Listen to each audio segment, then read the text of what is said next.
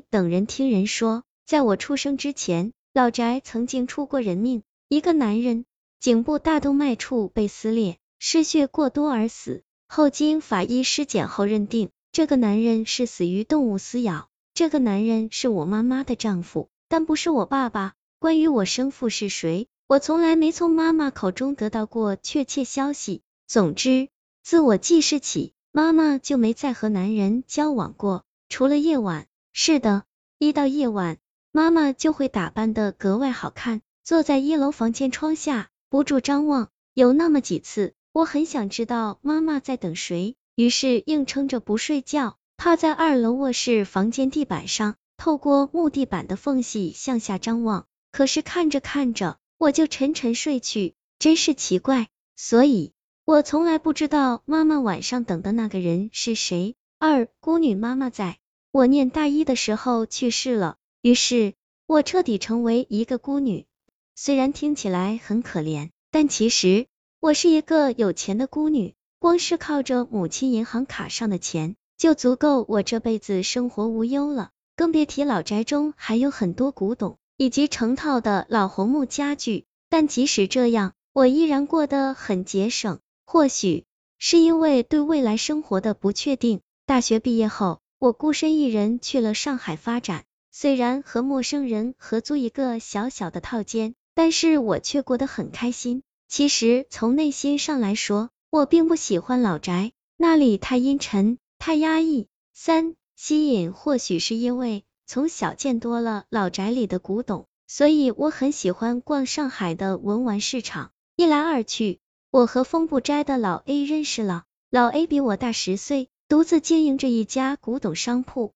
他模样不坏，笑起来嘴角往右一歪，看起来有点坏，有点痞，但却是我喜欢的类型。老 A 很会哄女人开心，出手又大方。所以身边的女人总是络绎不绝，而我最初让他留意到的，并不是因为我本人的魅力，而是因为我手上戴着的那枚很大的红宝石戒指，这是我妈妈生前经常戴的戒指。我知道这枚戒指价值不菲，所以我才带着去了风不斋。嗯，我就是为了吸引老 A 的注意，所以我成功了。我和老 A 变得熟络起来，他开始对我另眼相看。尤其是我提到老宅里的一些古董时，他的眼睛在发光。阿珂，什么时候带我去老宅看看啊？坐在红房子西餐厅里，老 A 风度翩翩，像个真正的绅士一般，把我照顾的无微不至，随时都可以。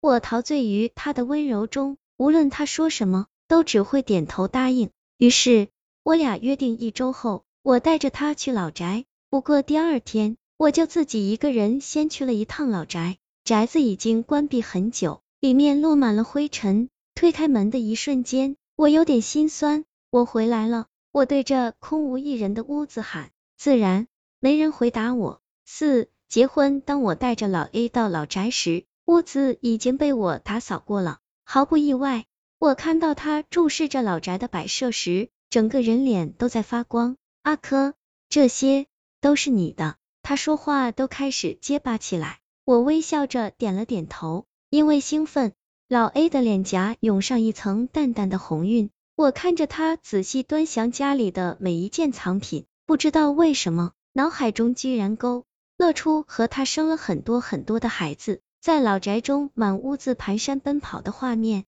我的嘴角勾起一抹向往的笑容。老 A 深深的陶醉于老宅的古董和家具中，后来。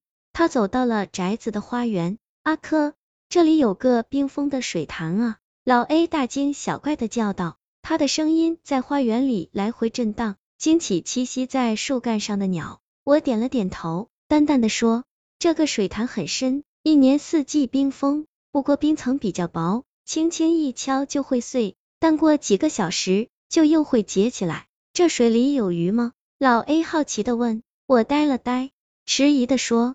鱼，我不知道。老 A 转过身，对着水潭长久的凝视。那一刻，我心慌了。从老宅回上海的第三天，老 A 向我求婚了。阿珂，我是真的喜欢你。